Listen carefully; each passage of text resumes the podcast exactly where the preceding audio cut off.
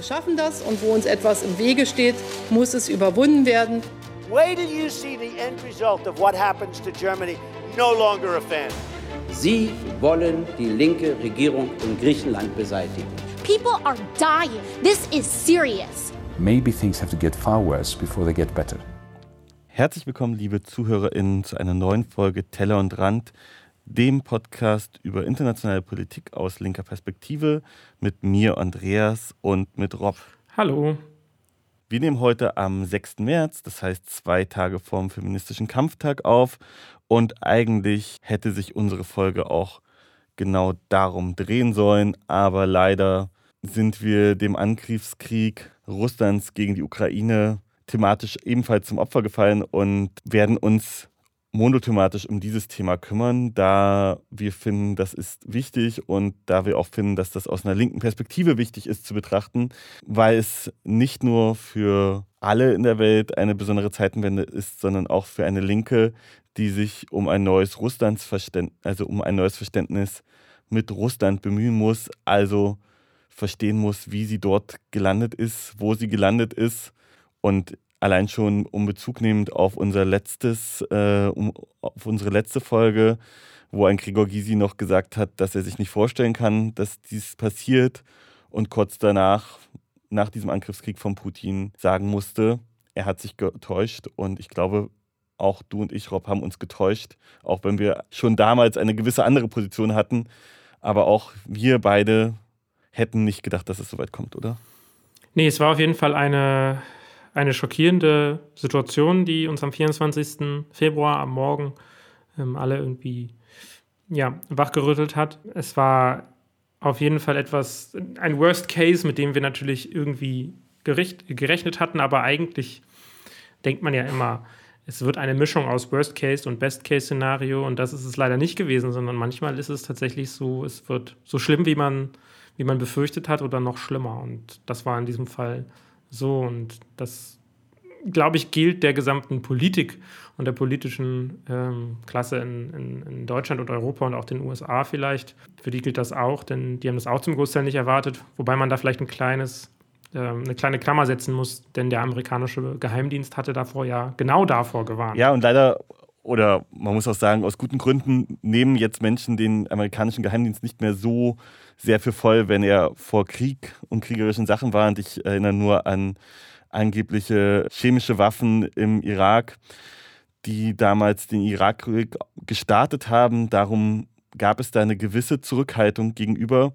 Aber am Ende ist es leider so gekommen und ich kann auch sagen, ich habe Freunde in der Ukraine, in Kiew, die in Kiew bis vor kurzem noch gelebt haben und auch die haben es nicht erwartet. Das heißt, selbst in der Ukraine gab es zwar eine Erwartung, dass dort etwas kommen würde, aber niemals, dass es im Prinzip um eine volle Invasion der gesamten Ukraine gehen könnte, sondern irgendwo zwischen Einmarsch in den gesamten Donbass oder vielleicht eine Landverbindung zur Krim. Aber das, was wir jetzt haben, ein Krieg in diesem Ausmaße in Europa ist, glaube ich, etwas, was einfach nicht erwartetbar war. Und ich meine, wie gesagt, es gibt auch derzeit andere Kriege, auch die, die jetzt noch laufen. Ich glaube, wir alle können und müssen immer mal einen Blick nach Jemen richten. Dort äh, läuft seit acht Jahren ein fürchterlicher Krieg, geführt von unter anderem Saudi-Arabien, einem äh, Verbündeten Europas und der NATO und des Westens. Oder der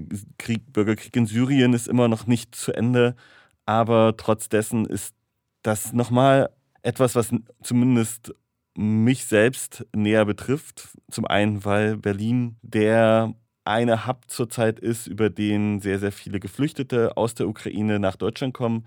Und zum anderen, weil ich halt le leider selber Menschen kenne, die aus Kiew jetzt in die Westukraine geflüchtet sind, die Ukraine nicht verlassen können, weil er als Mann die Ukraine nicht verlassen darf, weil er aufgefordert ist zu kämpfen. Und seine Familie aber sagt, sie geht nicht ohne ihn.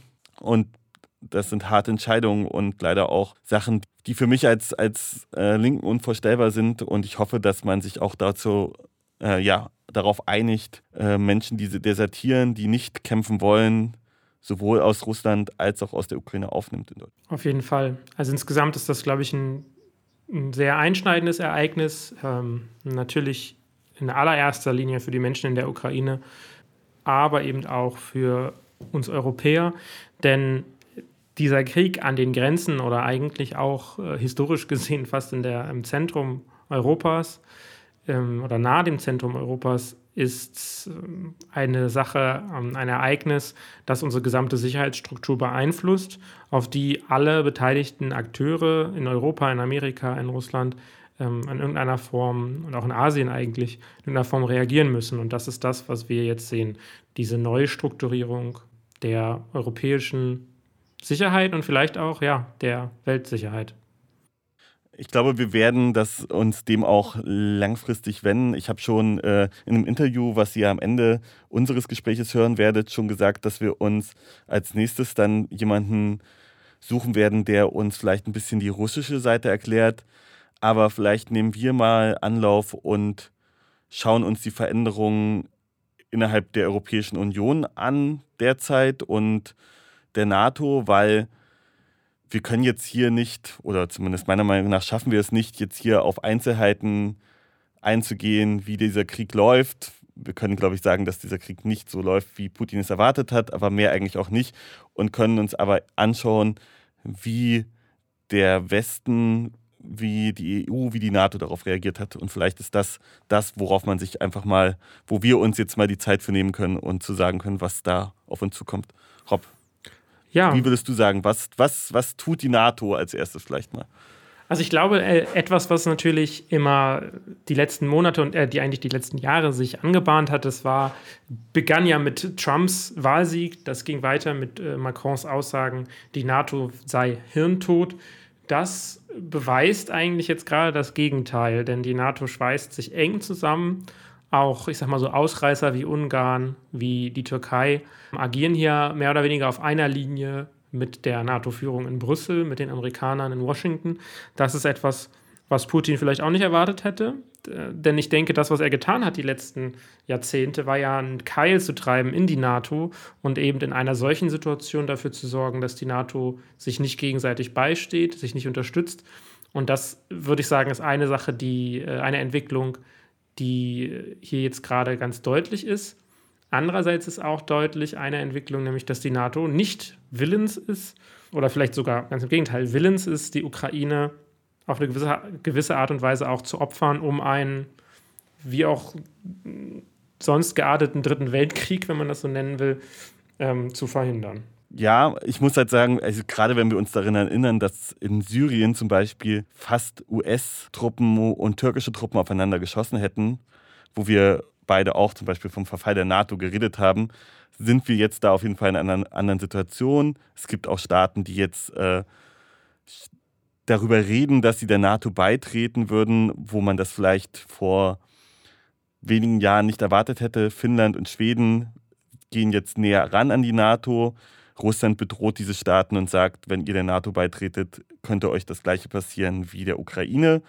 Gleichzeitig muss man sagen, ja, die NATO ist derzeit zumindest noch nicht bereit, militärisch aktiv zu werden, aber alles vor dem militärisch aktiv werden passiert gerade.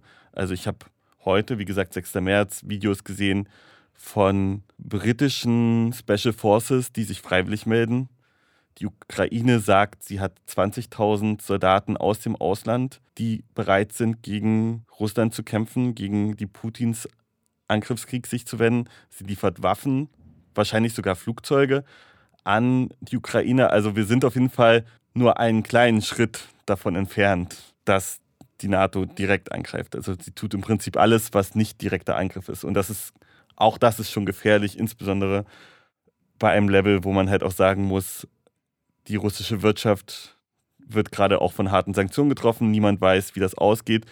Und zumindest alle Berichte, die man liest, kann man auch eher sagen, dass dieser Krieg nie dafür geplant war, überhaupt so lange zu gehen, wie er jetzt schon geht. Und er wird wahrscheinlich noch viel, viel länger gehen. Was hart ist, weil es wird, heißt auch, dass es viel mehr Opfer äh, geben wird unter der Zivilbevölkerung, aber auch unter den Soldaten auf beiden Seiten. Und all diese drei Gruppen sind ja nicht die, die wirklich diesen Kampf wollen, sondern diesen Kampf wollen, tun nur ein paar Menschen im Kreml.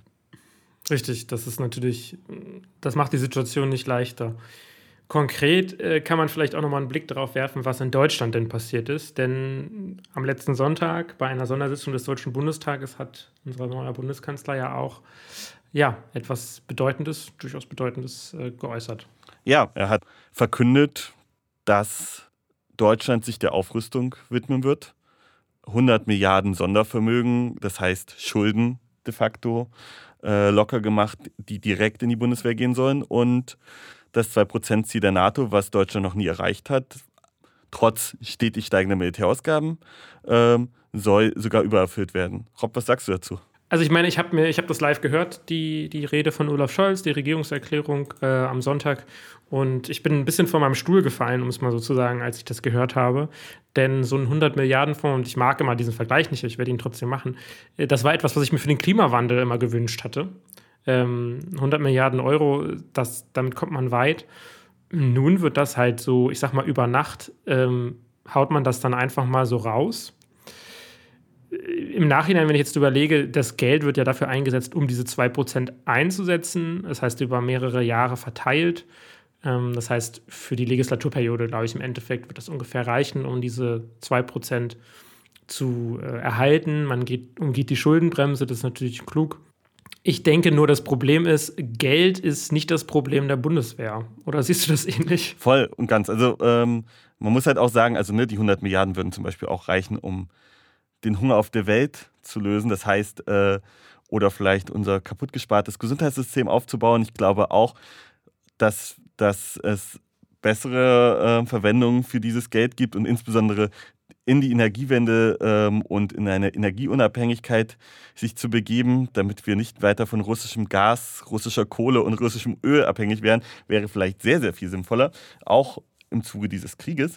Ähm, für die Bundeswehr ist das Geld, tja, was soll man sagen? Also die Bundeswehr wurde in den letzten Jahren schon mit sehr, sehr viel Geld ausgestattet. Das Problem ist, dass die Bundeswehr scheinbar nicht sonderlich gut mit Geld umgeben kann und ähm, viel Geld für falsche Dinge ausgegeben wird. Ich würde sagen, dass der Bundeswehr auch nie ganz klar gemacht wurde, was sie eigentlich sein soll. Soll sie eine Verteidigungsarmee sein? Soll sie eine Bündnisarmee sein? Soll sie eine Einsatzarmee sein? Das wurde ständig geändert und ich muss das ja auch gar nicht ähm, als Linker bewerten wollen. Die Frage ist, ob wir Armeen brauchen, können wir uns gerade nochmal neu stellen. Aber einfach zu sagen, hier habt ihr 100 Milliarden und ab jetzt kriegt ihr, weiß ich nicht, 70 Milliarden oder was diese 2% wären, jährlich zur Verfügung, wird keines der Probleme lösen. Wir sind jetzt schon, also wir im Sinne von die Bundesrepublik Deutschland ist jetzt schon der Staat mit den siebtgrößten Militärausgaben. Wenn wir wirklich das 2%-Ziel übererfüllen,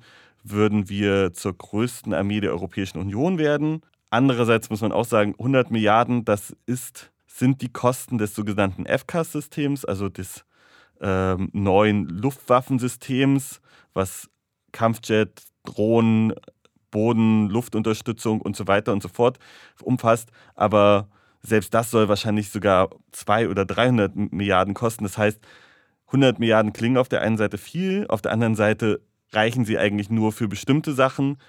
Und als drittes gehen sie aber wahrscheinlich einfach nur in irgendwelchen Sachen unter, wenn nicht klar ist, was eigentlich diese Bundeswehr soll.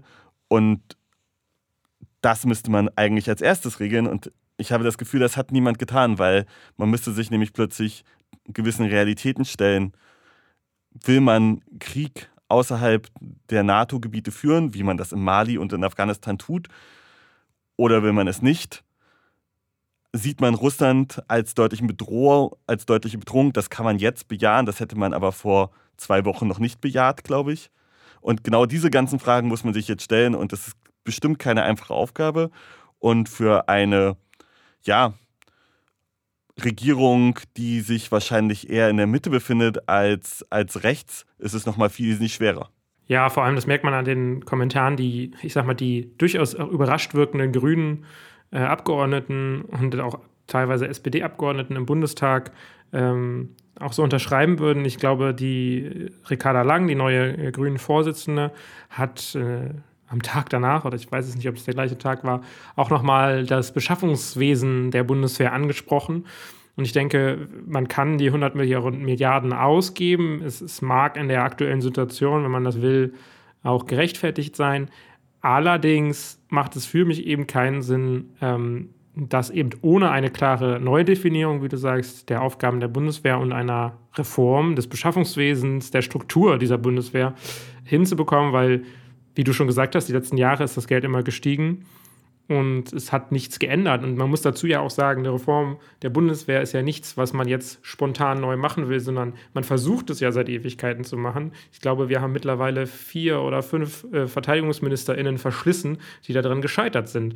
Und das ist vielleicht eine Frage, die man sich vorher hätte stellen sollen, bevor man eben diese 100 Milliarden in den Raum stellt.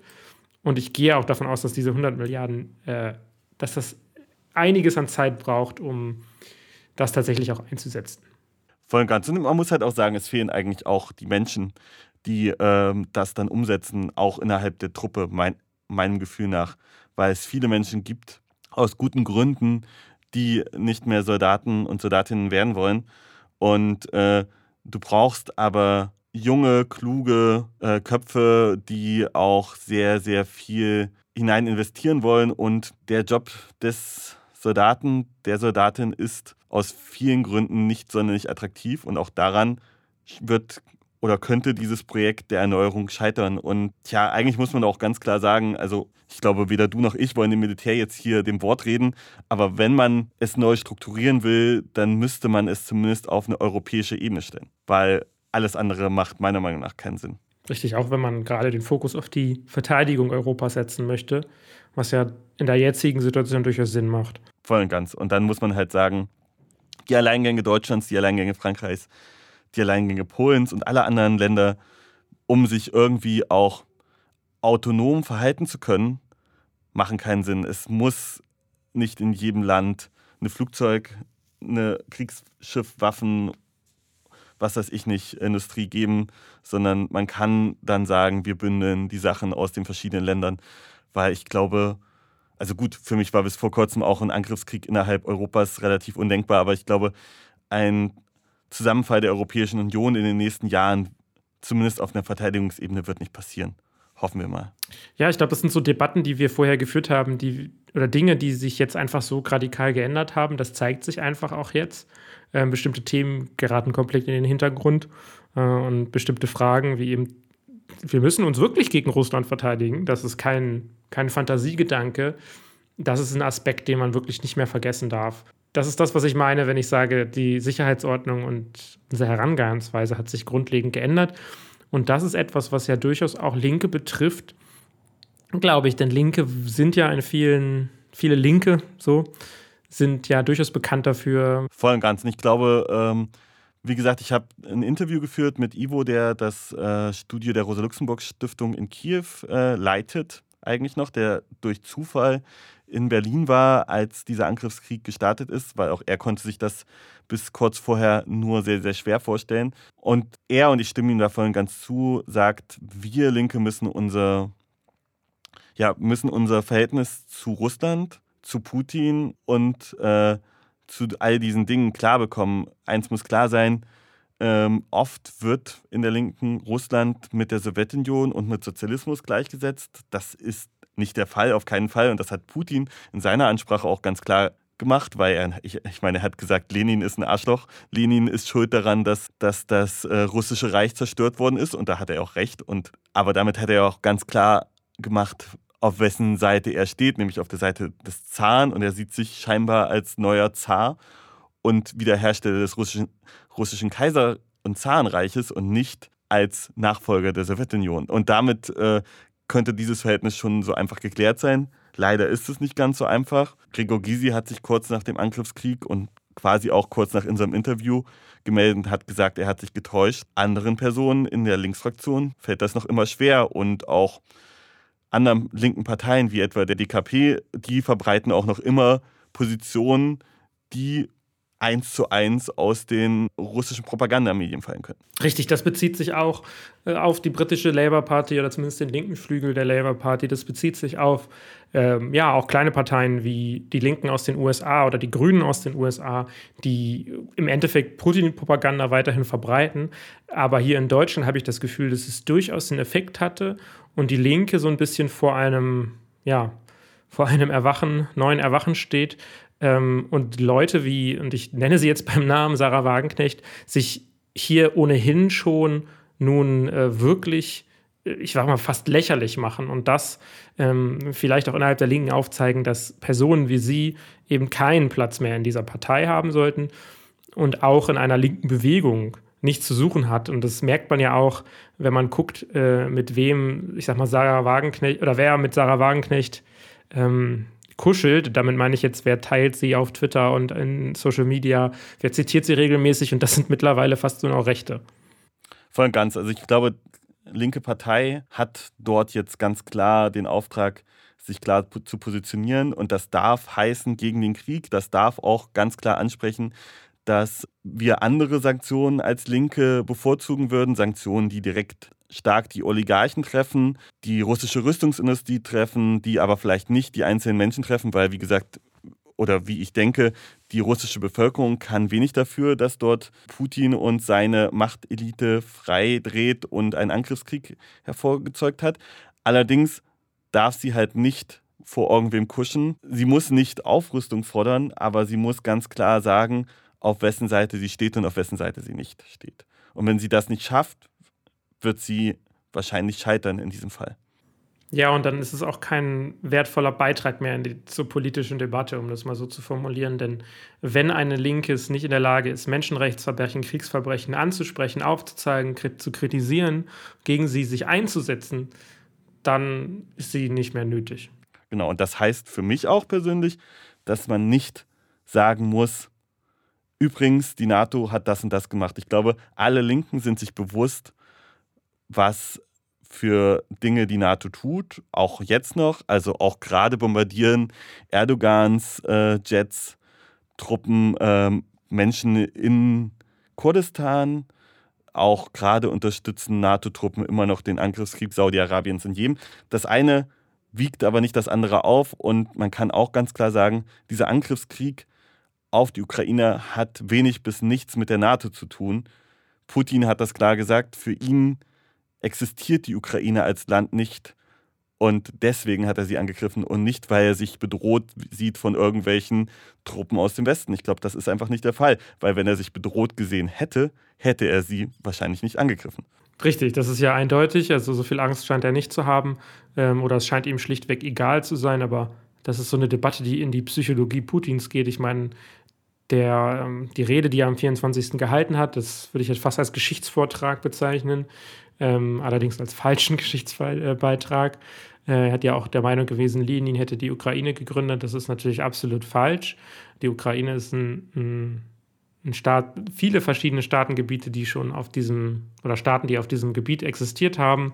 Ähm, sowohl auch eine unabhängige Republik beispielsweise äh, nach dem Ersten Weltkrieg. Das haben beispielsweise, um das mal so als Fun Fact, ähm, die Sowjets dann, ähm, ja, haben diese Republik zerstört und ähm, sind dort einmarschiert, um die Ukraine in die Sowjetunion äh, zu integrieren. Also das, was er sagt, ist schlichtweg falsch und äh, entspricht auch nicht der Realität. Umso klarer muss auch sein, das hat nichts mit der NATO zu tun, sondern das ist ein, was soll ich sagen, vielleicht ein Lebensziel Putins gewesen, ähm, das er jetzt nochmal durchsetzt, auch äh, mit dem Blick auf innenpolitische Probleme, die sich ja natürlich jetzt noch äh, radikal verschlechtern werden. Ja, und ich glaube, das ist eigentlich die Frage, die wir uns auch noch stellen können wie kommen wir wieder zufrieden? Und ich weiß, ich weiß es nicht. Ich glaube, ich glaube, gerade zweifeln viele daran. Was ich hoffe, ist, dass man Putin nicht nachgibt im Sinne seiner Forderungen, weil das würde bedeuten, dass sich Angriffskriege lohnen und das darf nicht sein. Und ich meine, was wir hoffen können, ist natürlich auf einen Tyrannenmord, die Ermordung Putins und äh, einem ausbleibenden Bürgerkrieg in Russland, sondern dann einer demokratischen Neuwahl. Aber ich glaube, das ist sehr, sehr viel verlangt und das ist eine sehr große Hoffnung und äh, sehr unrealistische Hoffnung. Deswegen, ich frage mich, wie wir aus diesem Schlamassel wieder rauskommen wollen. Das ist schwierig und ich glaube auch ein Tod Putins äh, würde bedeuten, dass wir, also Russland ist ein Vielvölkerstaat, also die russische Föderation, um das mal genauer zu sagen.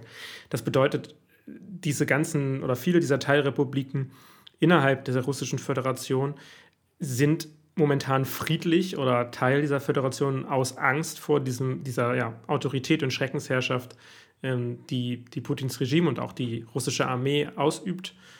das kann alles losbrechen und dann werden wir vielleicht ja, mehrere neue Tschetscheniens erleben und so weiter. Das heißt, es ist egal, wie es ausgeht, es wird nicht gut ähm, ausgehen. Und ich denke, dieser, wie du sagst, dieser Tyrannenmord ist ja noch das positivste, der positivste Ausgang. Weil Zelensky, der ukrainische Präsident, der kann jetzt auch ganz schwer natürlich verhandeln und Putin etwas geben, weil das würde dann, wie du, wie du sagst, das würde Putin dann eben zeigen, okay, du kannst was erreichen, indem du Krieg führst. Zum Beispiel die offizielle Abspaltung der östlichen Republiken ähm, oder in Anführungsstrichen Republiken kann man nicht sehen, dass ich Anführungszeichen mache, Luhansk und Donetsk. Das wäre ja zum Beispiel so eine Sache oder eben, dass an die Ukraine die Abgabe der Krim anerkennt. Aber damit hat ja Russland ja was erreicht und das wäre definitiv falsch. Also ich weiß es auch nicht, was hier die Lösung sein könnte. Ich glaube, dem werden wir uns noch widmen.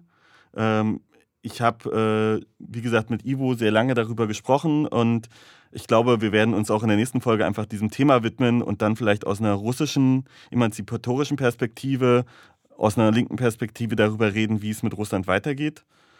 Ähm, und ich würde sagen, wir, ähm, wir führen euch jetzt über in das Interview, was ich geführt habe mit Ivo. Das Interview wurde am 4. März geführt, das heißt am Freitag.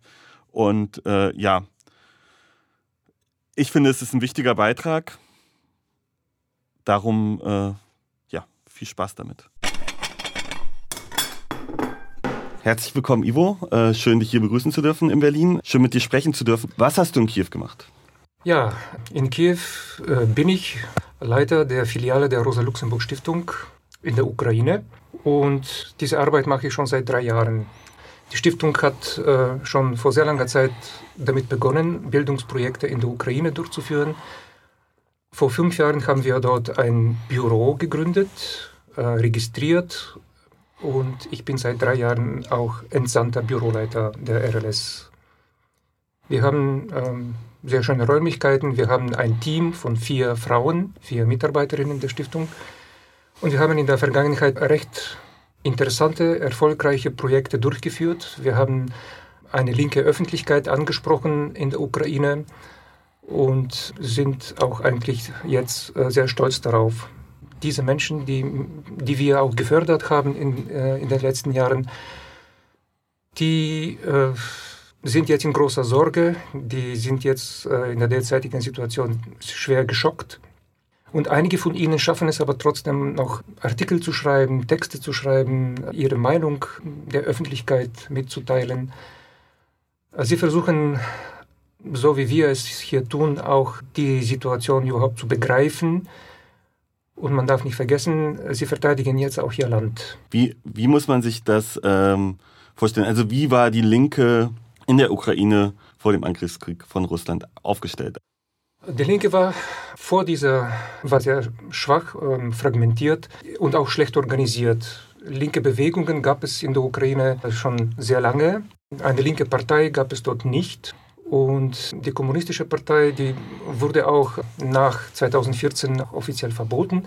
Aber selbst von der kommunistischen Partei würde man heute nicht behaupten, dass sie eine linke Partei war. Sie war schon vor dem Maidan war sehr schwer ähm, involviert in äh, Korruption, in Oligarchentum in der Ukraine und sie hat an Vertrauen äh, verloren, noch bevor sie verboten wurde äh, nach dem äh, Maidan-Aufstand. Das heißt, sie hat keine große Rolle gespielt? Nein, sie hat keine große Rolle gespielt.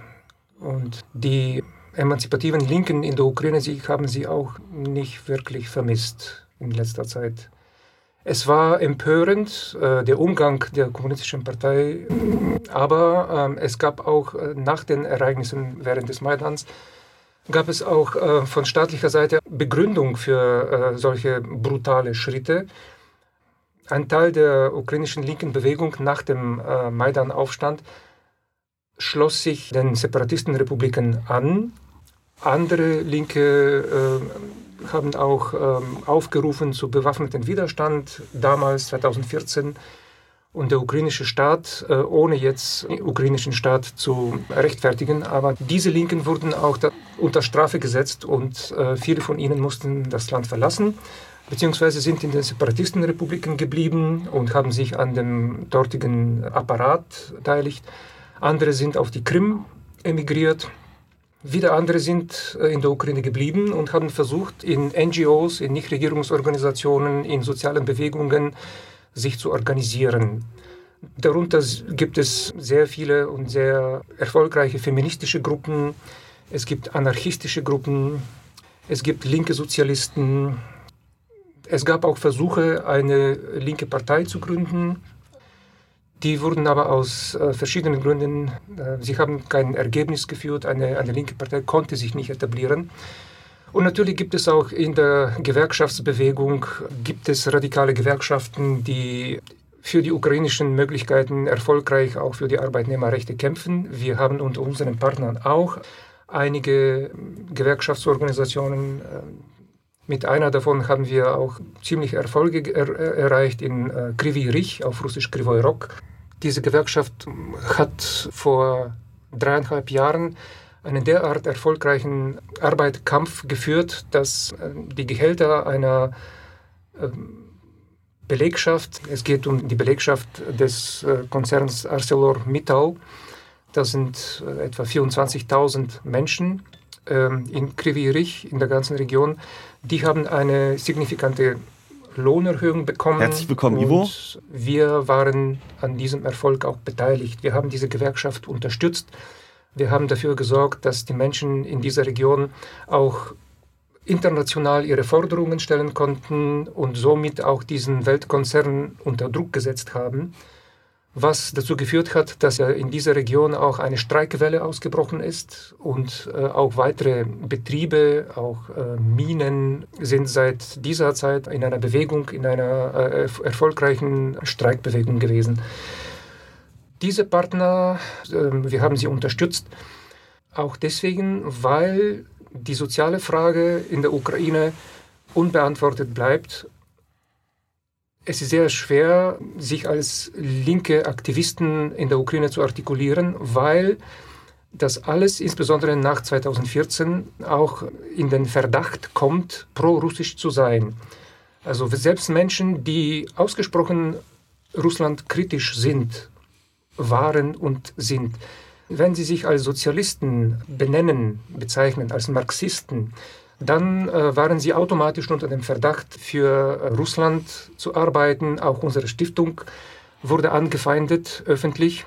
Man hat uns unterstellt, eben aufgrund unserer Kooperationen mit linken Feministinnen, mit Gewerkschaftsvertretern, Sozialistinnen in der Ukraine, wurde uns unterstellt, dass wir quasi für Russland arbeiten. Und das hatte wirklich äh, schwerwiegende Konsequenzen für die Arbeitsweise unseres äh, Büros. Meine Mitarbeiterinnen wurden unter Druck gesetzt vom ukrainischen Sicherheitsdienst. Gegen mich gab es äh, zeitweise ein Einreiseverbot in der Ukraine. So stark war der öffentliche Eindruck in der Ukraine, dass unsere Stiftung etwas Illegales macht. Einfach nur deswegen, weil wir uns als links bezeichnen und als Rosa-Luxemburg-Stiftung auch international dafür bekannt sind, dass wir linke Bewegungen unterstützen, linke Forderungen unterstützen. Gut, und jetzt haben wir natürlich eine Veränderung durch diesen Angriffskrieg. Nehmen heute der 4. März auf. Wie geht es deinen MitarbeiterInnen? Sind sie noch in der Ukraine? Wie ist die Situation vor Ort? Drei Kolleginnen sind in der Ukraine geblieben. Eine Kollegin hat sich entschieden, das Land zu verlassen mit ihrer Familie und sie musste äh, ihren Ehemann dann in der Ukraine lassen. Sie sind vor zwei Tagen, sie und ihr Kind, sind über die polnische Grenze dann geflohen und haben jetzt Unterschlupf gefunden in Polen, wo sich unsere Stiftung auch um sie kümmert. Mhm. Die anderen konnten rechtzeitig die Hauptstadt Kiew verlassen und es geht ihnen unterschiedlich schlecht. Eine Kollegin wohnt in einer Gegend, wo es auch in der Nähe eine kriegswichtige Landstraße gibt und berichtet uns, dass es dort ständig Luftangriffe gibt und sie hört praktisch die Geräusche des Krieges äh, und die Fensterscheiben klirren. Also sie befindet sich in einer permanenten Stresssituation. Eine andere Kollegin ist in einer entfernteren Gegend und kann noch Internet empfangen zum Beispiel. Ähm, dort gibt es keine unmittelbare Bedrohung. Wir können aber schlecht aus dem, aus dem aktuellen Geschehen rauskommen. Heute war die Nachricht, die äh, uns alle schockiert hat. Es gibt ja ständig Nachrichten, die uns schockieren. Und das ist die Nachricht, dass in der vergangenen Nacht das größte ukrainische Atomkraftwerk in Saporizhia beschossen wurde von der Luft. Und es gab einen Brand in dieser Anlage.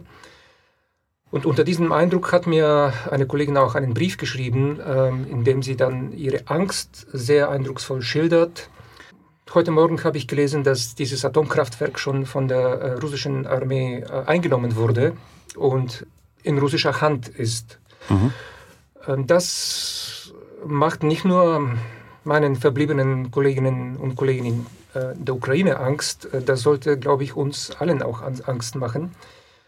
Und ich möchte mir auch nicht wirklich vorstellen, was es bedeutet, wenn die Besatzung von Atomkraftwerken in der Ukraine als Instrument zur Erpressung ähm, genutzt wird, um irgendwelche Forderungen der russischen Seite dann durchzusetzen. Aber das ist jetzt durchaus möglich.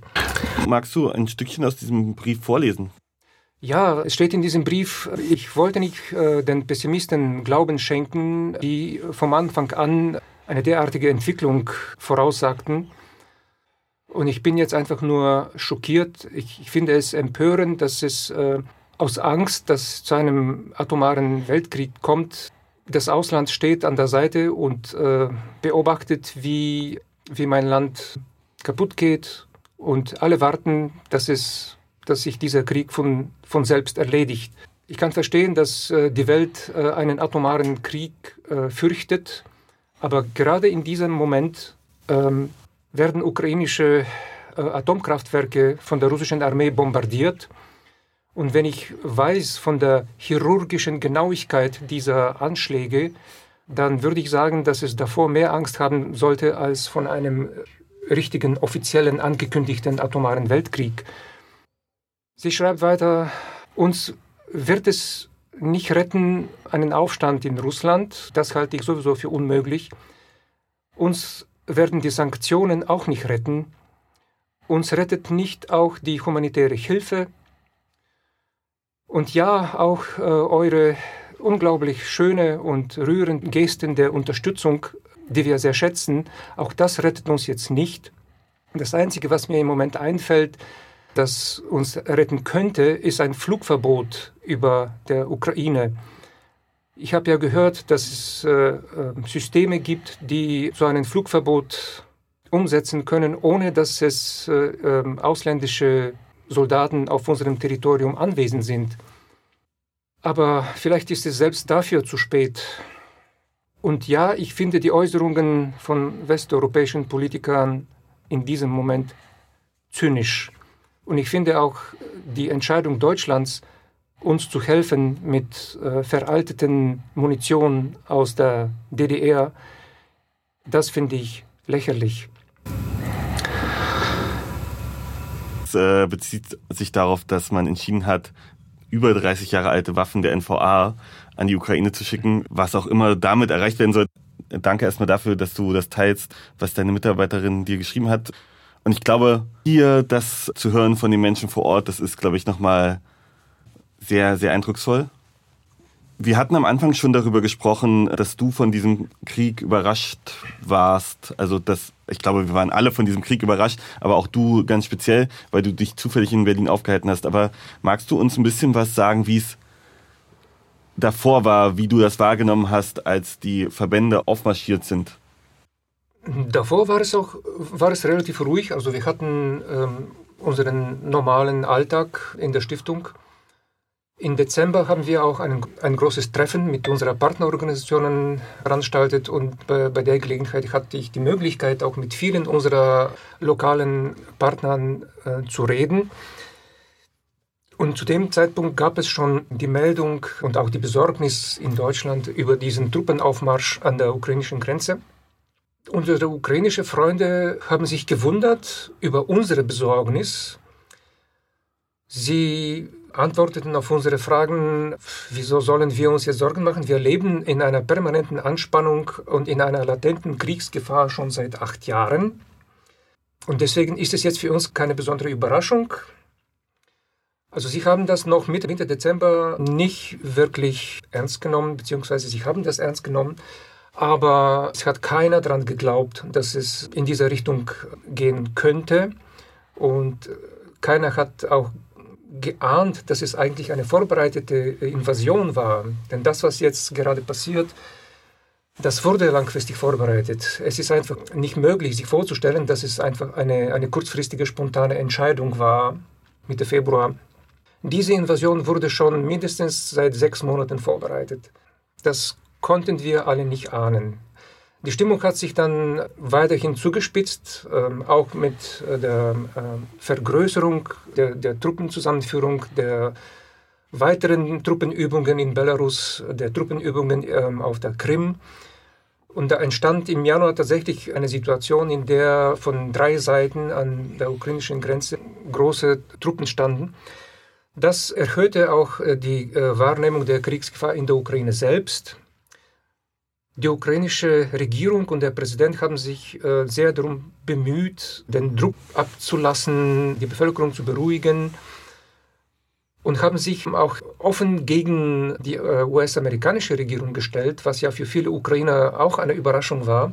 Und zu dem Zeitpunkt bekam ich auch viele Fragen, also das war auch nicht zu erklären, warum sich die ukrainische Regierung jetzt plötzlich gegen die Warnungen der USA stellt und äh, der Bevölkerung erklärt, wir erwarten keinen großflächigen Angriff äh, seitens Russland.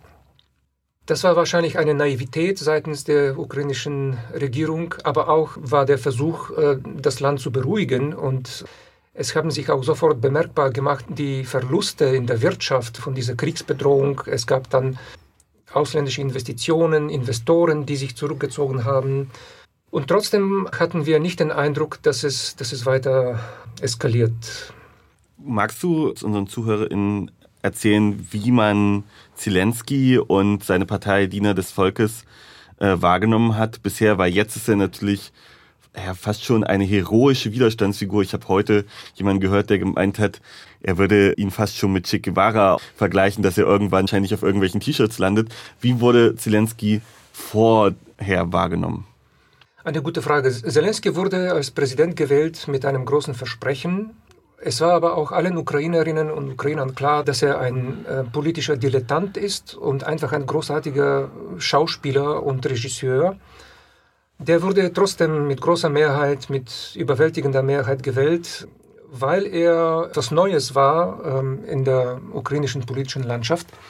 Er hat sich auch deutlich abgegrenzt von seinem Vorgänger Petro Poroschenko, der einen ziemlich äh, radikalen äh, Kurs auf Konfrontation mit Russland äh, gefahren ist, der sehr stark auch auf nationalistische Mobilisierung setzte in seiner Amtszeit. Ähm, Zelensky hat sich davon abgegrenzt und wollte eine Alternative bieten. Und äh, so haben viele, viele äh, Ukrainerinnen und Ukrainer ähm, in ihn eine Alternative gesehen und äh, dahin projiziert.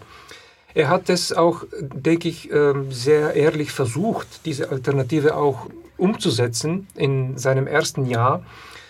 Es gab nachweislich Erfolge in seiner Friedenspolitik. Er hat Gefangenenaustausche ausgehandelt. Er hat insgesamt die Tonlage beruhigt, auch in den Verhandlungen über die Regelung des Donbass-Konfliktes. Und dann gab es eine, eine Wende auch äh, in, in seiner äh, Regierungsführung. Es ist schwer zu, zu, zu, begründen, woher diese Wende kam. Möglicherweise ist er dem äh, nationalistischen Druck der Gesellschaft gewichen oder der ähm, Fraktionen in der äh, ukrainischen politischen und wirtschaftlichen Elite haben sich womöglich durchgesetzt. Die haben ihn dadurch unter Druck gesetzt, dass sie ihn eine Zeit lang als Verräter gebrandmarkt haben weil ihm das nicht verziehen wurde. Er hat sich ähm, auch vorsichtig, äh, aber deutlich auch ausgesprochen für eine Umsetzung der Steinmeier-Formel in den Verhandlungen zum Donbass-Konflikt. Und allein diese Äußerung hat eine große nationalistische Mobilisierung im Land verursacht. Wir müssen das, glaube ich, kurz erklären. Es ging um den Sonderstatus hm. für die selbsterklärten äh, Separatistenrepubliken ähm, im Donbass. Und es entstand tatsächlich eine wirkungsvolle äh, Drohkulisse gegen ihn und gegen diese ähm, Schritte, die er gegangen ist. Das wurde ihm als Landesverrat zugeschrieben und gab es auch auf der russischen Seite äh, Schritte, die nicht wirklich zu einer Entspannung im Verhandlungsprozess äh, zu Donbass führen. Also Russland hat vor etwa einem Jahr eine Russifizierungskampagne in den Separatistenrepubliken gestartet, dass äh, dort seit 2015 russische Pässe verteilt werden an die Bevölkerung, auch völlig illegal ähm, und im, im krassen Bruch mit, mit dem Völkerrecht. Russland begann dann äh, mit Nachdruck in, in, diesen Gebieten, die schon längst äh, zu Marionettenregime äh, geworden sind, begann auch das Bildungssystem zu verändern.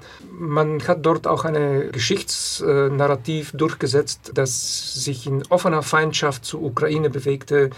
Und äh, das alles waren Schritte, die die Situation so eskaliert äh, haben, dass äh, äh, praktisch die kleinen Erfolge, die bis dato äh, zu, wir alle merkten, ähm, die wurden zunichte gemacht. Auch dieser Waffenstillstand, ähm, der etwa sechs Monate funktioniert hat, an der Konfliktlinie im äh, getrennten Donbass, das war ein Hoffnungsschimmer und der wurde aber äh, nach, nach diesen nationalistischen Protesten in der Ukraine und nach diesen äh, Russifizierungskampagnen in Donbass, da, ähm, da, merkten wir, dass sich auch der Wind dreht ähm, bei Zelensky in, in, in, seiner Regierung. Da kam es auch zu der sehr, sehr fragwürdigen und kritikwürdigen Schließung von äh, oppositionellen TV-Sendern, diese Sender waren oppositionell zur, zur Regierung. Die waren auch zum größten Teil auch tatsächlich ein Sprachrohr der russischen Propaganda gewissermaßen. Sowas wie RTD in Deutschland? Ja, es gab dann ganz klare Meinungen, die äh, im vollen Einklang waren äh, mit den russischen äh, TV-Sendern. Und das wurde offensichtlich als sehr gefährlich eingestuft und ich kann mir das nur, nur so vorstellen, dass, äh, dass eine sehr, sehr verunsicherte Staatlichkeit in der Ukraine und eine sehr verunsicherte, auch sehr nationalistisch aufgeregte Gesellschaft die Politik dazu getrieben hat, also diese Maßnahmen zu treffen, die natürlich eine, eine ganz klare Einschränkung der Meinungsfreiheit und der Demokratie waren. Es gab auch andere Skandale, ähm, auch mit dem ukrainischen Verfassungsgericht. Für mich waren das alle Zeichen, dass, ähm, dass es in der ukrainischen äh, Politik Kämpfe ausgetragen werden zwischen verschiedenen Gruppen und es ist nicht ganz klar, wer sich in, in, äh, gerade durchsetzt äh, in diesem Moment. Zelensky machte den Eindruck, dass er zwischen verschiedenen Gruppen laviert und letztendlich hat er sich seit einem Jahr deutlich stärker als nationalbewusster Präsident äh, positioniert und hat dann auch äh, zum Beispiel die Frage des NATO-Beitrittes der Ukraine stärker artikuliert in der Öffentlichkeit. Er ist in seiner Rolle tatsächlich ähm, gewachsen. Er wurde zu Beginn auch äh, belächelt dafür, dass er ein Politikneuling war. Aber er hat sich im Laufe der Zeit auch emanzipiert von seiner gewissen Abhängigkeit mit einem ukrainischen Oligarchen. Und trotzdem, ähm, ja, also seine, äh, also jetzt ist er richtig, ähm, ähm, richtig populär in der Ukraine mit seiner Haltung zu diesem Krieg. Er hat es geschafft, ähm, auch die äh, notorisch zerstrittene äh, ukrainische politische Elite äh, auch zu einen und auch die Bevölkerung bei aller Kritik, äh, die verschiedene Teile der Bevölkerung aus verschiedenen Richtungen ähm, äußerten ihm gegenüber. Jetzt scheint er für die Ukrainer eine, eine Führungsfigur zu sein. Was hat Putin, was hat die russische Föderation mit diesem Krieg für ein Ziel? Warum hat sie angegriffen und warum hat sie gerade jetzt angegriffen? Eine Erklärung, die ich immer mal wieder höre, ist, dass sie äh, Zelensky unterschätzt haben, dass sie die ukrainische Armee unterschätzt haben. Was glaubst du? Warum jetzt? Ja, warum jetzt? Also was auf jeden Fall stimmt, ist die Unterschätzung. Also ich glaube, die ursprünglichen Ziele waren auch die erklärten Ziele in der Kriegserklärung von, äh, vom russischen Präsidenten. Also ich glaube mittlerweile, dass es tatsächlich so war, der Plan war, dass man quasi einen Blitzkrieg führt gegen die Ukraine, dass die militärische Infrastruktur schnell zerstört wird, und zwar im ganzen Land. Und was danach kommt, ähm, ich glaube ehrlich gesagt nicht, dass es einen klaren Plan gab, was, äh, was danach kommt. Offensichtlich ähm, war diese Zerstörung der militärischen Infrastruktur gedacht, um dann eine äh, neue Regierung äh, zu installieren, ein Wechsel des Regimes in der Ukraine, ein Sturz der, der Regierung und die Installierung einer neuen Regierung, die in einem Verhandlungsprozess dann sozusagen die russischen Interessen stärker berücksichtigt oder eben eine Marionettenregierung. Das waren die ursprünglichen Ziele. Übrigens gab es einen Text der äh, russischen staatlichen Nachrichtenagentur RIA Novosti. Dieser Text ist am frühen Morgen des 26. Februar erschienen, wahrscheinlich versehentlich veröffentlicht, war vor einigen Tagen immer noch auf der, auf der Internetseite. Und äh, dieser Text erklärt der russischen Bevölkerung, was jetzt äh, der Sieg Russlands über die Ukraine bedeutet und wie wir uns dazu verhalten und äh, dass wir jetzt keine Angst haben sollen, dass der ganze Westen gegen uns ist. Und vielleicht gibt es noch vereinzelte Kämpfe äh, der russischen Armee äh, gegen äh, Bandera-Anhängern äh, in Russland. Aber wir stehen jetzt vor einer neuen Epoche. Und diese neue Epoche ist äh, eine, in der Russland dann die Bedingungen diktiert ein sehr, sehr merkwürdiger Text und auch sehr verräterisch, weil da, da drinnen offensichtlich bekannt wird, dass Kreml davon ausging, äh, wir sind in drei Tagen durch mit der äh, militärischen Operation, so wie das in Russland genannt wird. Ähm, Russland hat es ja aktiv begründet mit einer Entnazifizierung der Ukraine. Äh, in der deutschen Linken wird auch gerne auf bestimmte Gruppen verwiesen. Da ist das Bataillon Azov, was jetzt auf jeden Fall ein rechtsradikales Bataillon ist. Bist du der Meinung, dass äh, die Ukraine entnazifiziert werden muss? Nein, bin ich nicht. Bin ich überhaupt nicht. In diesem Zusammenhang möchte ich auch äh, einen äh, russischen äh, linken Kollegen zitieren. Äh, es gibt ja nicht so viele davon, aber es gibt sie sehr wohl in Russland, äh, aufgeklärte äh, linke Menschen, die jetzt gegen diesen Krieg protestieren. Und er hat äh, in, in, zu, zu, zu, diesem Thema einen kurzen Pamphlet geschrieben und die Hauptbotschaft war an Russland gerichtet und an Kreml, entnazifiziert euch bitte selbst. Und ich, äh, ich teile diese Meinung. Ähm, Ukraine und der Einfluss ultraradikaler, gewaltbereiter rechten Gruppen in der Ukraine darf man niemals unterschätzen. Der Einfluss war schon immer sehr groß. Nicht nur äh, Azov, äh, es gab auch äh, andere Verbände. Ähm, Ukraine hat sich in den letzten Jahren leider als eine Art äh, Eldorado auch für international bekannte rechte Gruppen entwickelt. Wir ähm, haben uns auch in unserer Stiftungsarbeit damit äh, beschäftigt. Wir haben ein Projekt gestartet, ähm, mit dem die Aktivitäten und die äh, Gewaltausbrüche der Rechten äh, beobachtet und dokumentiert werden. Der ukrainische Staat führte auch keine Statistik dieser Taten. Und deswegen haben wir uns das auch zum Ziel äh, gemacht, diese Aktivitäten zu dokumentieren und äh, das ist alles überhaupt nicht klein zu reden, aber zu behaupten, dass die ukrainische Gesellschaft als Ganzes oder der ukrainische Staat als Ganzes ein Nazistaat ist, das halte ich für reine Kriegspropaganda der Russen. Wir sehen jetzt viele Menschen, die flüchten aus der Ukraine heraus. Wir sehen aber auch Leute, die zurückkehren, Leute, die freiwillig in die Ukraine gehen. Was sagst du, was, was kann eine deutsche Linke und was kann eine deutsche Bundesregierung tun, um den Menschen in der Ukraine zu helfen? Ich fürchte nicht viel.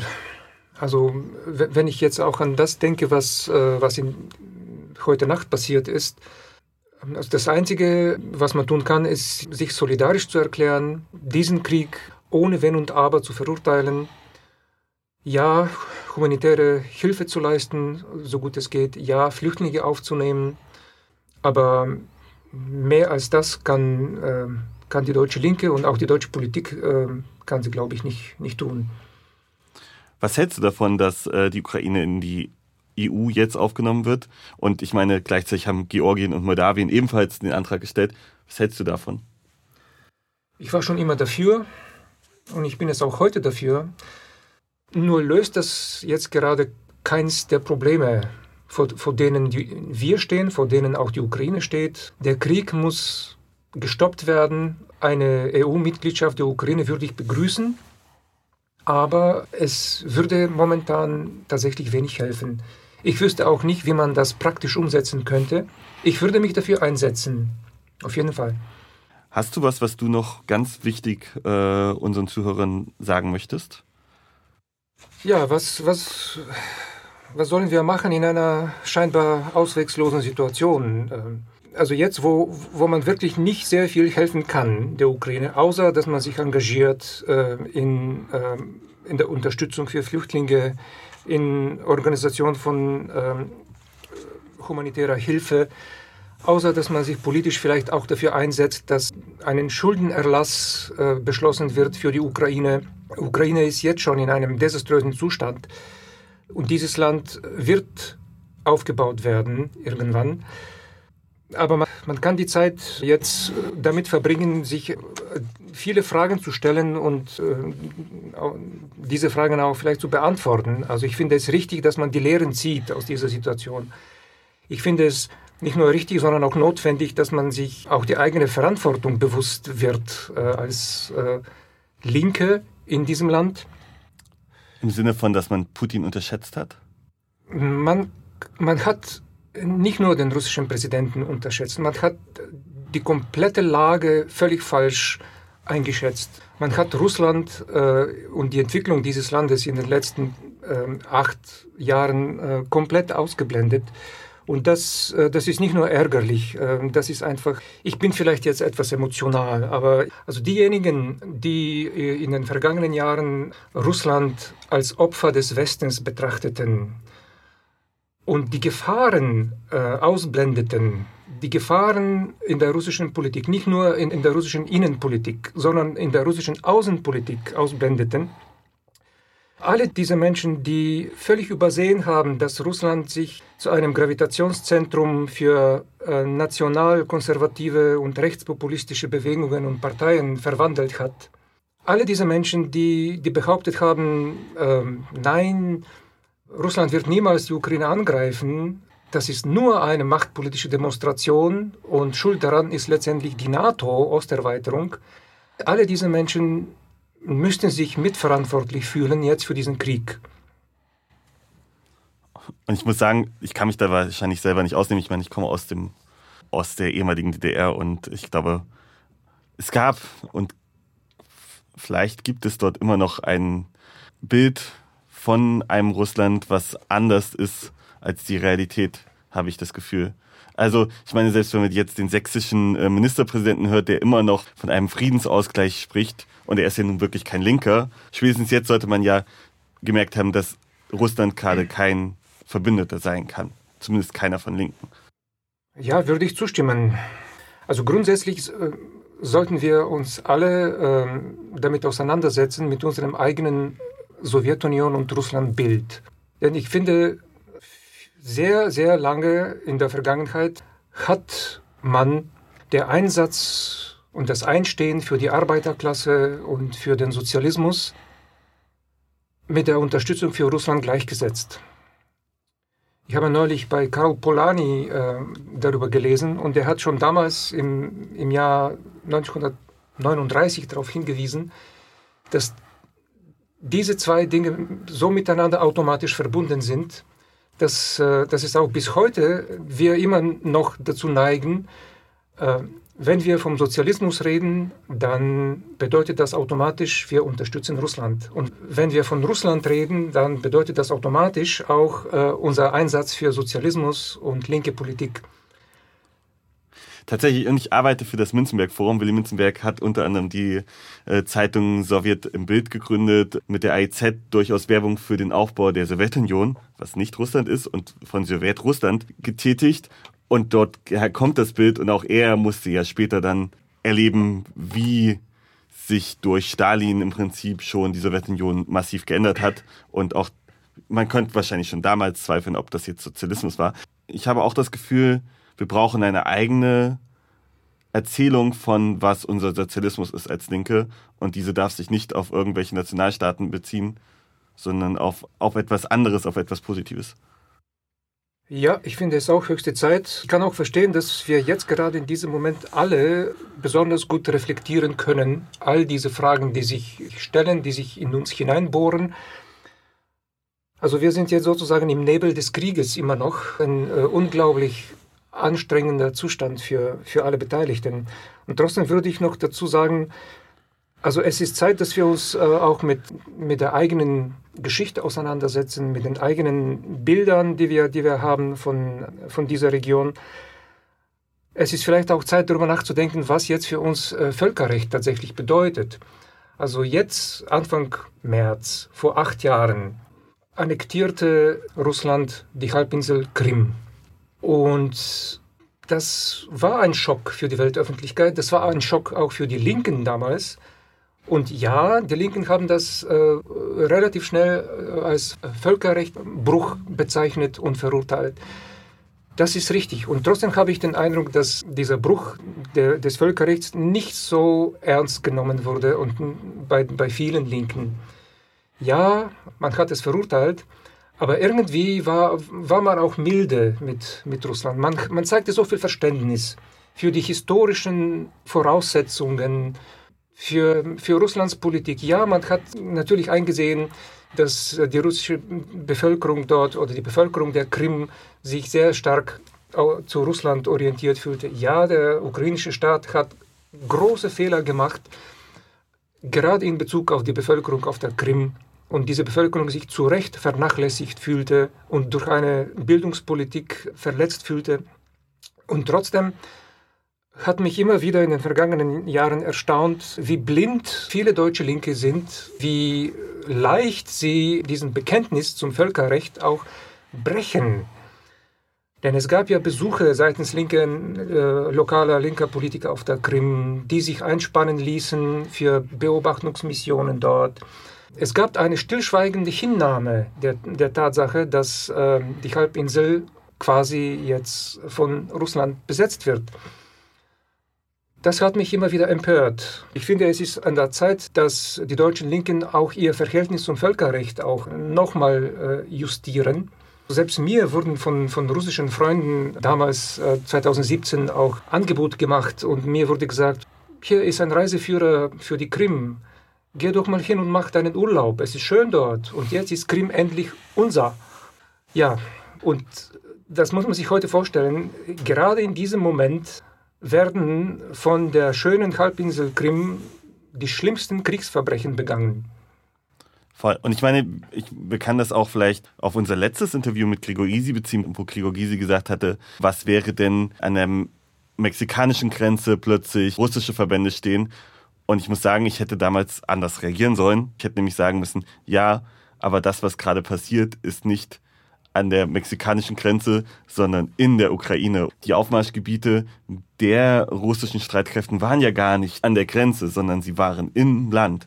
Die Ukraine hatte einen Krieg im eigenen Land seit acht Jahren, den wir alle, mich inklusive, eigentlich ignoriert haben. Die sogenannten Volksrepubliken und die Krim waren besetzte Gebiete eines imperialistischen Nachbarn. Und der wurde in der deutschen Linken, wurde das nur thematisiert, wenn es darum ging, äh, warum ist die NATO-Osterweiterung falsch.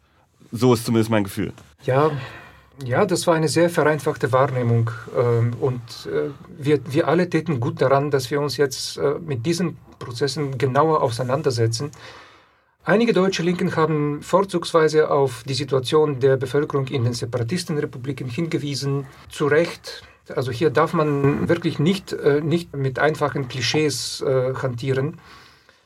Ja, es gab einen Waffenstillstand und acht Jahre wurden die Gebiete auch von ukrainischer Seite beschossen und auch von äh, Seiten der Separatisten gab es auch schwere Beschüsse in, in, in die andere Richtung. Über all das muss die ukrainische Gesellschaft auch reden, müssen auch wir hier in Deutschland reden und auch die Verantwortlichen für, für Kriegsverbrechen auf beiden Seiten äh, müssen benannt werden und äh, juristisch belangt werden. Das sind alles Aufgaben, die, die werden uns in der Zukunft äh, beschäftigen. Die NATO-Frage, ich, ich, finde, das, das war auch eine, eine dieser Irrtümer bei den Linken, dass, äh, die NATO-Osterweiterung in einem so engen Zusammenhang mit der Ukraine-Konflikt zu setzen, das äh, finde ich sehr seltsam. Ich kann auf jeden Fall aus ukrainischer Perspektive nicht bestätigen, dass es im letzten Jahr einen Druck auf die Ukraine ausgeübt wurde, zur NATO beizutreten. Im Gegenteil, NATO hat die Finger davon gelassen und hat immer wieder versucht, die Wünsche der ukrainischen Regierung dann abzublocken und im Zaum zu halten.